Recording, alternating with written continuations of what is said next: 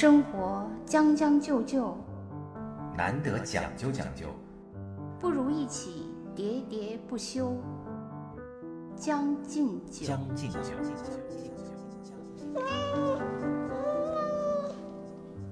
Hello，大家好，欢迎收听新一期的《将进酒》，我是江山。我是兔子。呃，我们这期节目呢，大家可能呃听起来以为我们还是在按照正常的节奏在更新啊，但实际上呢，这个阶段我们放的都是以前的一些库存。对，因为在这期间呢，我又呃经历了人生的一个小高潮，因为我去做了一个小手术。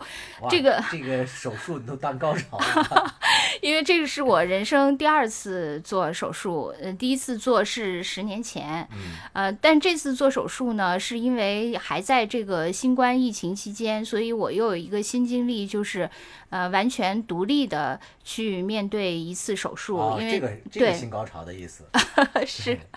就是人生的新高潮。因为我最不愿意去的就是两个地方，第一个地方就是医院，第二个地方就是银行，因为我特别不愿意理财，都是特别不愿意面对生老病死。但是呢，我觉得我的人生的感悟就是，呃，当你越不愿意面对什么，什么就要加倍奉还嘛。的，而且我这个人呢，特别怕打针，但是呢，呃，因为这个反反复复的要打各种针。啊，啊，所以就是加倍奉还嘛。加倍奉还以后，其实呢，我觉得呃，最后你就躺平认蹂躏了，也还好吧，就是也没有那么可怕。就像我说，我特别不喜欢去医院，但是你一旦进到了医院，其实你就。进入了另一个世界，这个世界里呢，也不是一片黑暗，就是他也有他自己的这些运行的规则。哎，，对，喜怒哀乐，呃，各种人情，呃，然后你在里面呢，其实又是另一个世界。我觉得我就想跟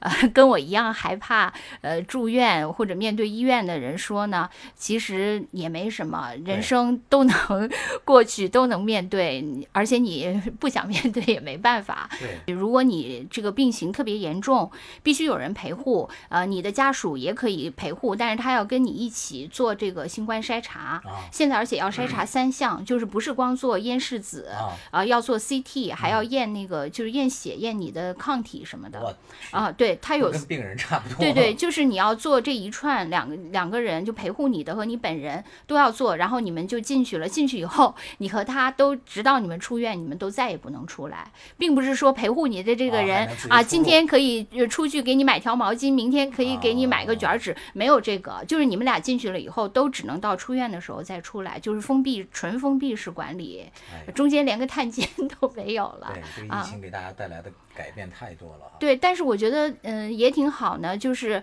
呃，我在这个里面呢，一个我每次住院都能认识好多，呃，就是病友。我觉得嗯大家那个互相呃鼓励，就好像我们以前说过，就是有的时候，呃，你在坐绿皮火车的时代，你在那个火车上，就是跟你的邻座或者对桌，然后你们一路。彻夜长谈，好像还像人生知己一样。虽然你们就短暂的擦肩而过了，其实你可能在你们短暂擦肩而过，你漫长的人生中，你会无数次回忆起你们的这次交谈。我觉得我跟那些病友也是，很多病友可能因为出院以后，也就各种原因吧，渐渐就失去了联络。但是实际上，我总想着。跟他们在一起住的那一两个星期，就大家说的那些话，有的时候大家就一起很乐，有时候一起很伤感，就一起哭的时候也有，那些我都常常常常想起来。就是同病相怜。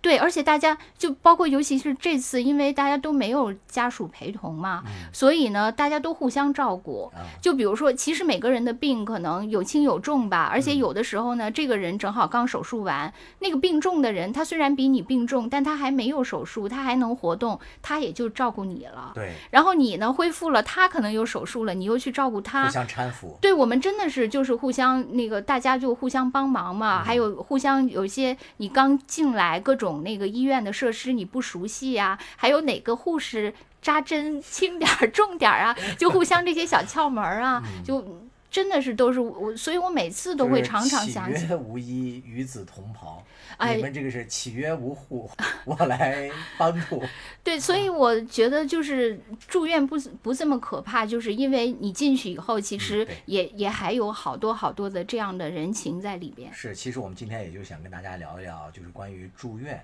这件事儿，就我们自己的一些心得吧。还有对一些对经验啊，跟大家分享。其实江山可能更多，因为呃，他家人住院有前几年年啊啊，包括他自己。其实我我还想说吧，就是你作为一个病人，你去住院和你作为一个家属，你去陪护，嗯其实虽然都是在医院这个场景里，但是其实那感受和痛苦、难受，呃，各种心情其实是完全不一样的。啊，我我自己感，因为我自己当过这个躺在病床上病人，我也当过那个呃家属，我我觉得吧，他的这两年呢，也是因为自己的父亲，哎，也是在。医院里长期啊在做一些治疗。对，其实我们家呢，就是嗯、呃第一个进医院的还是我啊当然除了我妈生我以外啊，后来就是呃我们三口人，就我和我爸妈，就最先进医院的其实还是我，就是十年前我去做手术，啊，但是因为我自己做手术呢，我对医院里的人情世故什么的，其实完全不知道，我就是一个被照顾的人。但是呢，呃，前大概前三年前吧，我爸开始就是要住医院，那个时候我才知道我要面临从找医院。找医生，呃，什么怎么那个找床位，然后各种跟那个上上下下的那个哎，就是我才知道哦，住院，呃，跟医院打交道，你作为家属是如此一个复杂的事情，尤其对我这样一个就是完全没有呃社会关系，也不懂人情世故的人，是一个多么全面复杂的系统工程跟你。一门新的功课一样。对，跟你自己住院，其实你只是躺平了，可能要面对一些对，面对一些肉体上的痛苦、精神上的压力，但是其实你还是不不需要做什么的嘛，嗯这个还是完全不一样的。我觉得这个就家属和病人其实同样是住院这件事情是两个完全，不同这可能。就是我们第一个想跟大家分享的啊，就是进医院第一件事儿，反而不是说这个和手术呃治疗直接有关的，反而对首先是要打点呀，找这些社会关系啊，对对对，啊，我是筹得一些好的这个医疗资源，我不是第一件事。像我跟江山，我觉得我们俩可能是两个完全不同的人吧，因为他是一个就平时是一个情商特别高，呃，人情也比较练达的一个人。啊，不是，就是被社会蹂躏的比较狠的，啊，对对对，我我是一个还 还没有稚嫩的，对还没有被蹂躏的一个那个那个比较青葱的那么一个人。嗯但是我呢，第一次面对这个事情，我觉得我还是挺幸运的。我觉得是怎么说？我觉得社会或者命运对我来说还是可以的，因为当时我跟我爸妈，嗯、没住在一个城市嘛。当时我在南方，他们在北方。然后有一天，那个我回家探亲，然后才知道我爸其实病的已经很严重了，他们之前都没有告诉我。哦所以对我来说呢，担心，对，对我来说就是晴空霹雳。他严重到其实他马上需要住院，而我呢，其实完全都不知道那个我我的第一就是当天我是晚上到家的，我大概是十一点多，晚上到十二点多，然后我回家面临这个事情，我简直就焦灼到我我那一夜我都没睡。我就啊、呃我就是躺在床上，我就想怎么办。我深夜给我认为可能有用的人，就是发了很多那个嗯微信，嗯，因为当时都是深夜三四点钟，根本就没有人回我。然后到第二天上午呢，我就去了我们家最就离我们家最近的一家医院，然后那个医院就跟我说说，呃，你从下星期一开始排队吧。哎呀，我当时就觉得很绝望，因为我爸这种情况是必须马上住院的。我当时真的就就完全不知道怎么办。然后我回来就是在极其无助的情况下，我就在我的中学群里，因为我的大我大学呢我是呃中文系，所以其实我大学同学我觉得不太能帮到我。嗯，但是我中学同学呢，因为大家学什么的都有，哎而且我记得我们当年对，，我记得我们当年那个就是学医特别流行，当时我妈还特别愿意让我学医，但我我拒绝了对我拒绝了嘛，但是我们当时很多同学，而且是很优秀的同学，他们都去学医了，所以我印象中我中学好多同学都是医生，然后我就在群里就是发出了这个求救，嗯，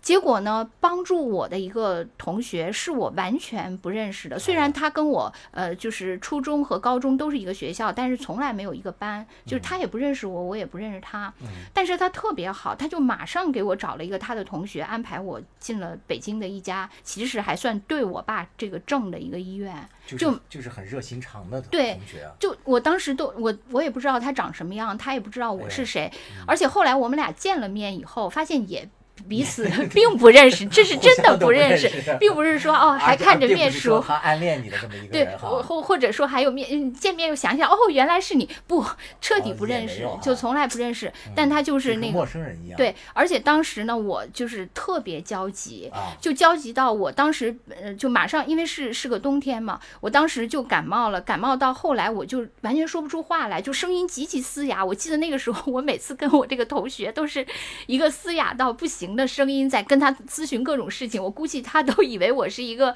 可能就是一个呃一个特别焦急丑陋的一个中年妇女，真的是感同身受。对对，然后就到这个医院以后呢，我我觉得这个我我第一步我真的是我觉得很幸运，就全赖我这个同学，我我真的是很幸运。到后来，就是我又经历了转院啊，就几次转院，其实也是又有赖于我其他的同学啊。就基本上我每一次都是靠我呃认识或者不认识的同学，就是在非常都已经你以为非常非常绝望的时候，他帮助了你。你说的这点啊特别重要，就是因为我也经历过家人的几次比较啊大的病情嘛。我家里的直系亲属，幸好有两个是得过恶性肿瘤嘛。嗯。由于我父亲可能。这个发现的比较晚，他现在已经离开我们了嘛？但是在他这个救助的过程当中，就跟你刚才讲的经历一样，也是呃，我现在回头想啊，其实你看似是在呃治病，是吧？在跟医院打交道，实际上呢，他是对你这样一个家庭的社会关系的一次考察。呃，对，最后比拼的并不仅仅是说。呃，医术本身，其实他考察的真的是你这家人的社会资源的一种积累。对，所以我才我才觉得我 特别幸运，我就是发出了呼救，竟然马上就就有人去响应我，而且还真的帮我那个就是啊落到实处了。对对对，呃，而且在这个整个的这个过程中，就是我住院以后，呃，我各种环节，就是每次要面临选择的时候，我都会跟我这个，因为我这个同学他本身就是一个医生，然后我就会给他打电话，他会给我各种各样。的意见，比如说他，他就跟我说，他说那个，呃，你就比如说你要面临最后，假如说很危急要插管儿什么，他说你最好，他说我建议你不要选择这些，呃，特别就是极端的行为，因为那样的话呢，其实病人是非常痛苦的，啊，他的那个原则就是要以病人痛苦为最小是原则，就尽量让他少受罪嘛。就是你这个同学，他不但给了你这个社会资源的帮助，帮你找到了，而且他还给了你专。专业的指导，对，就是每一个那个，就是让你签字的时候，呃，医生让你选择的时候，他都会给你一些建议。我真的觉得特别那个，而且包括在这个过程中，我觉得我呃，就是跟。更多的同学讨论了，就是好像你你以前觉得你都没有需要面对的事情，现在都需要面对，而且你会发现你的同学中都要，比如说我当时还跟我好几个呃家里的老人已经生病的人讨论过了各种养老院啊，什么那个保姆啊这些，我都跟他们展开了广泛的讨论。就有的那个同学是要做准备吗？对，是家里的那个老人就是呃中风了以后，他们在保姆和那个养老院之间反复的游移。最终还选择了养老院，对，他就跟我说他的这个过程，他也觉得那个各有利弊，但是他也是没有办法的选择。然后有的呢是呃一直用的保姆，一直用的保姆又给我讲。呃，选保姆的这个各种门道，说他们家怎么换，或者怎么要住上下楼，什么各种。说你的那个子女虽然不一定跟老人在一起，但一定要常常去，因为这对保姆是一种威慑。对，就让保姆不能乱作为什么的。然后还有还有的人给我讲呢，他们也没有请保姆，就是完全靠自己。我有一个我有一个同学，他爸妈。他妈妈是从六十岁就开始中风，现在已经十五年了。然后他都是他爸爸照顾他妈妈，就十五年，他妈妈就完全不能说话，就一直躺在床上不能自理。但是植物人了。但是他爸爸照料他十五年，一点褥疮什么的都没有，哎呀，就特别好，一点这个就是什么，很多人不最后都身上都烂了，他妈妈一点没有，就他爸爸一个人照顾他，他自己在英国嘛，他就是每次他妈妈如果情况稍微不好，他才会回来，平时都是他爸爸照顾，所以就是各种各样的情况，你在这个里面你就纷至沓来，跟所有的同学都各种讨论，他们都会给你意见，所以我觉得在种这种情况下，我真的觉得我还是。特别幸运，挺幸运的。各位好，我是中央广播电视总台主持人沈听。面对快节奏、高强度的工作生活，是要放松心态，将就应付，还是努力讲究，全力以赴？每个人都会做出自己不同的选择。就好像法国作家加缪所说的那样：“Life is a sum of choices。”人生就是由无数个选择组成的。到底是选择将就还是讲究？欢迎收听江山和兔子为大家带来的生活脱口秀节目《将进酒》，每周一、周四准时更新。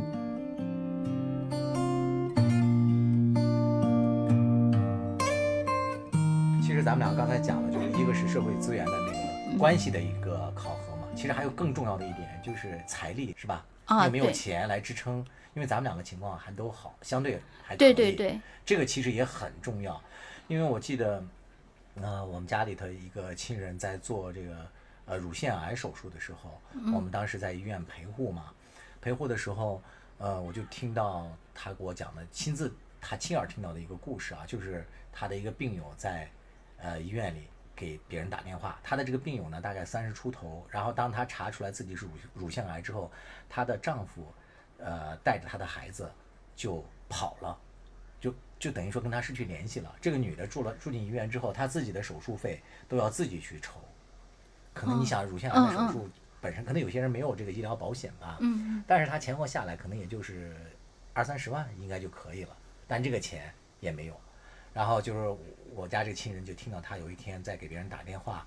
自筹资金在借钱，嗯嗯。说如果我出去了，我一定会还给你的。嗯嗯，就这种话嗯听起来嗯。就让人很、嗯嗯。很那个对心酸啊。其实我因为我爸爸住院的时候，就是他那个隔壁床的有一个人也是遇到这样的情，他自己呢，这个人是中风了，嗯。呃，就是完全不能自理，就是躺在床上，就是各种那个也不能说话。嗯他是他跟他的那个太太原来离婚了，后来又复婚了。复婚了以后不久他就中风了，中风了以后，他这个太太就虐待他，嗯就把他呃关起来不管哎他。然后最后他就那个瘦骨嶙峋都不行，因为他也嗯不能自理嘛，都不行了。然后后来就被他姐姐给发现了，嗯然后他姐姐就把他送到医院。他妈妈就这个人，他妈妈把房子卖了。就是说要，呃就是给他、啊，就是给他治病嘛。然后那个在，因为他在这个医院，就是嗯就一他只能常年住在那儿，常年住在，他完全就瘦骨嶙峋的都不行了，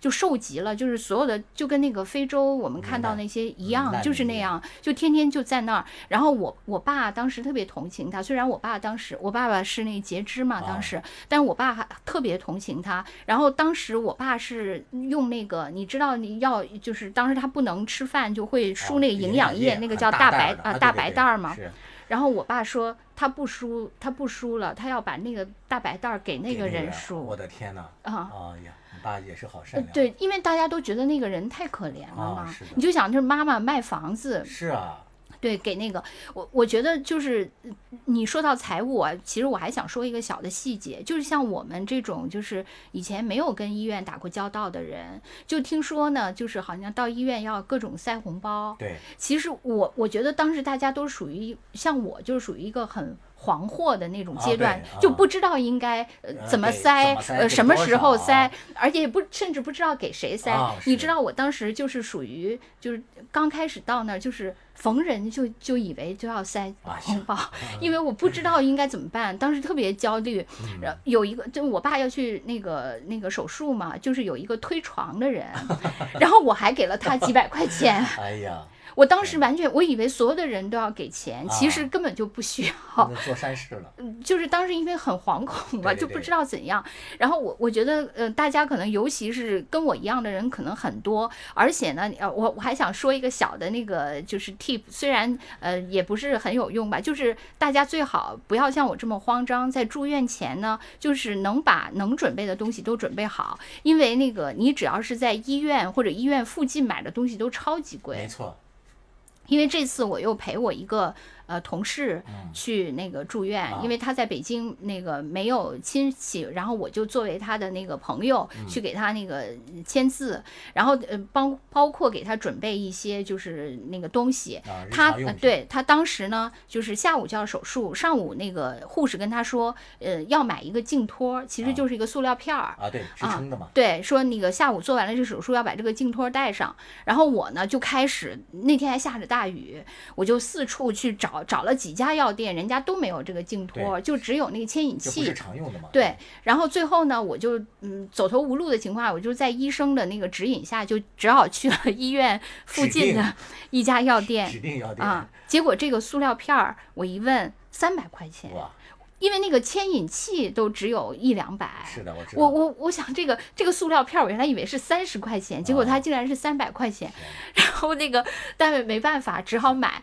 就是说，呃，因为你本身家里有人住院，你就或者朋友住院，你就心情就很不好。啊是的然后又被人宰一刀，你就觉得自己倒霉加倒霉。感受非常糟对，所以我的意思就是说，大家不要像我这样，因为你看我我就提前做好准备嘛，对，因为我爸已经住院过两次了，我其实已经被宰过无数次了。结果我这个同事住院，我又被宰了一次，就是在特别惶恐的情况下，总是难免嘛。而且那个总是还很像那个电影里，每次都是风雨交加的，特别凄风苦雨的。赶上了，对我从那个药店出来，差点摔了一跤，就然后不知道你俩谁照顾谁了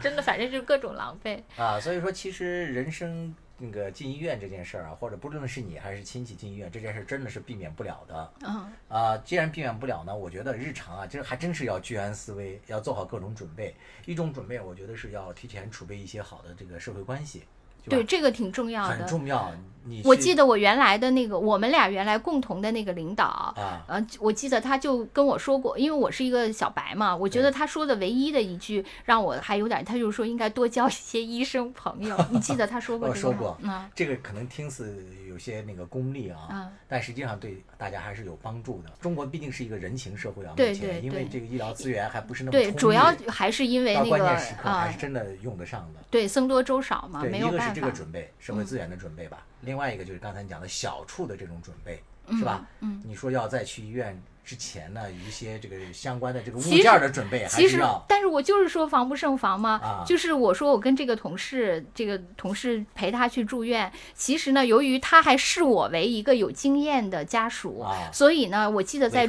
不是 在住院前。我我们俩在微信上详细的讨论了 要带对，就拉了好些单子，而且还几经修改。啊，但这个可能没有办法，就大家对但是会有一些手术的特殊需求嘛。对，会有一些临时的啊、啊就是所以总是难免会宰上一刀，对，啊就主要是心情不太好，就是因为你觉得自己已经呃挺啊，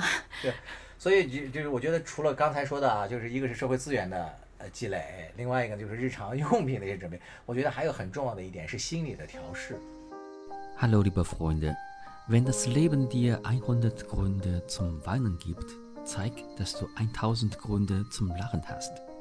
当生活给了你一百个伤心的原因，你就还他一千个微笑的理由。我亲爱的朋友，你好，我是你的德语主播殷帆。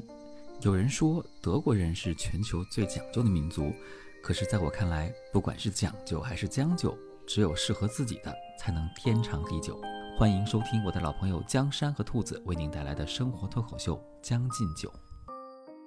就说到这个心理的调试呢，有一些这个数据调查啊，就是也发现，呃，比如说像这种比较重大的一些疾病，像恶性肿瘤，嗯它伴随着其实有很多心理方面的疾病，对对对是，吧？比如说像抑郁呀、或者是什么的。其实呢，除了这个病人之外，就是照顾他的亲属能这个呃患抑郁症的，这个比例也非常高。啊，我就知道那个病人本身会患抑郁症，因为我有一个朋友，就是当时他呃在东肿吧，嗯，他陪他父亲住院，然后他父亲就是呃抑郁症了，哎抑郁症以后呢，人家东肿就不想让他住了。是的，因为你抑郁症，人家担心你万一要自杀或怎么样，对这医院不能承担这个责任，是的，所以就特别可怕。然后当时就又本身这个病就很痛苦，然后医院又不想让他们住，这东肿多抢手啊，当时。是。所以那个特别焦灼，后来好不容易熬过来了，熬啊过来病现在控制住了，抑郁症也好了。啊，是的，嗯并发的嘛。嗯就是我当初去照顾我家亲人的时候啊，就是在这个医院里住，因为你很想那个心情舒畅嘛，就特别想把这个窗户拉开，多通通风。我还经常抱怨，我说这个窗户怎么都打不开，啊，就人家就是防。对啊我当时没想到，嗯然后我姐姐就跟我说，这你还能想不明白吗？啊哦，我才反应过来，就是防止有这些。对他们说那个赌场的那个酒店也是这样哦，也是这样的，啊咱没那个去过窗户没赌 过。我也我也是听说 说是你可能经常赌。啊，对，其实这个关于抑郁症这块儿呢，就是我们可能也要跟大家就是做一些疏导吧，或嗯者说做一些我们这个经验的一些分享。呃，我在刚听说我这家人，其实先后两个人嘛，都有过这个恶性肿瘤的这个经历。我其实那个第一次就知道是我姐姐吧，听到她那个这个消息的时候，我当时就感觉到是晴天霹雳。我记得当时是在办公室里，呃，后来我同事跟我讲说，就听到我在我的办公室里就嚎啕大哭。那时候我我还在吗那？时候应该不在，不在那个、我我，然后我隔壁是应该是财务嘛，呃，财务的那个主任就跑过来，就问我怎么了，我当时就跟他说了这个情况嘛，那个其实也让我挺那个感动的，就是，呃，这也是我非常跟大跟大家想分享的一个。你看你一不跟我在一起，出了多少事情？对，以后我们不要分开。然后那个财务的主任就马上就跟我讲说，这个没关系的，说他姐姐也得过这个病。然后另外他就马上就跟我说，你需要任何的那个帮助，说我这里有什么什么资源、都可以跟我讲。我当时就挺感动的，因为这个财务你也知道，就是原来的一个财务公司经理，他是一个很不近人情的，因为他做财务嘛，每次在那个。对，那个 例会上把大家都那个结问的张口结舌，都说不出话来的这么一个人，对，因为感觉他从来在任何事上不能跟我们感同身受对，像一个啊。冰山一样。对，他是另外的那个，好像是原来是资呃方的，对默默旁观审计你们的啊，那样的，对，永远都嗯是在那个呵斥我们赚钱太少的这么一个人。但是你看，在出现了这个事儿的时候，他第一时间就马上，就是你刚才在讲的时候，我也想跟大家说，就虽然说这个人生中的一些呃灾难也好啊，或者说这种那个病情就是爆发的非常突然，但是同样呢，可能人类也有这样一个互相关怀、互相支撑的这么一个美德吧。嗯，往往是来自这些看似陌生。就是不是平时关系很友好的人的这些关怀和帮助，会让你觉得格外温暖。对，因为这个好像就像你人生受了戒一样，就是啊好像就是你曾经你自己经历过，或者你家人经历过，就跟没经历过的你，其实就就好像说，有人说那个有孩子人和没孩子人永远没法说到一块儿去，他就各自不能理解。就像你自己经历了住院或者家里有病人，你才知道那样的一个世界，然后那那样的心理的感受。所以，如果你朋友、同事他有这样，他没有这种事情，你也觉得你跟他诉说，他也不能理解你的痛苦。但是如果他也发生了这个事，他好像成了你的那个后劲，就好像曾经无助的你，你就会自发的特别愿意把自己的呃那个资源，还有一些经验分享给他。因为他说的每一句话，你都知道这个啊话里头所含的意义是对什么。对对，你真的是你跟没有这种经历的人也没也没必要说，就像咱们原来那个财务主任、啊是的吧？人家经历，为什么平时对咱冷若冰霜？因为咱们在那个日常工作中没有什么共鸣，但是在这件事情上，对大家就非常有共鸣了。对，就是他在当时给予我的这些这个呃，就是从心理支撑上起到的作用，我感觉比我那些最好的朋友都要多，因为我那些朋友们都没有经历过这些事情嘛。嗯，他不但那个呃指导我，就是说怎么去治找医生什么这些事儿，还有一个就是怎么去安抚病人，呃，要给这个病人解决一些心理上的呃担忧，比如说就不要让病人觉得呃自己去治病的时候，比如说孩子怎么办呀，钱怎么办呀，他说把这些事情都替他想在前面。嗯，然后这个病人才会安心去治病。嗯后来我果然也就是按照他这么去做的。做完了之后，后来我姐就跟我说，说我当初呃就给了他一些一些那个钱的那个支持嘛。嗯，他说这让他觉得心里特别踏实，就不再想其他的事情了。就这些经验之谈啊，真的，当然，因为我们两个后面也没有保持特别好的关系，就到现在微信也互相也都没加嘛。就算我在这里，我还以为你说互相拉黑了。没有没有，就算我在这里感谢他，他可能也听不到啊。嗯嗯但是还是要说说句谢谢的，嗯嗯，对吧？这些对，因为他们大可不必这么去做。生活有点上头，日子似包浆。一再将就的活着，总有讲究的念想。将进酒，将进酒，不打烊。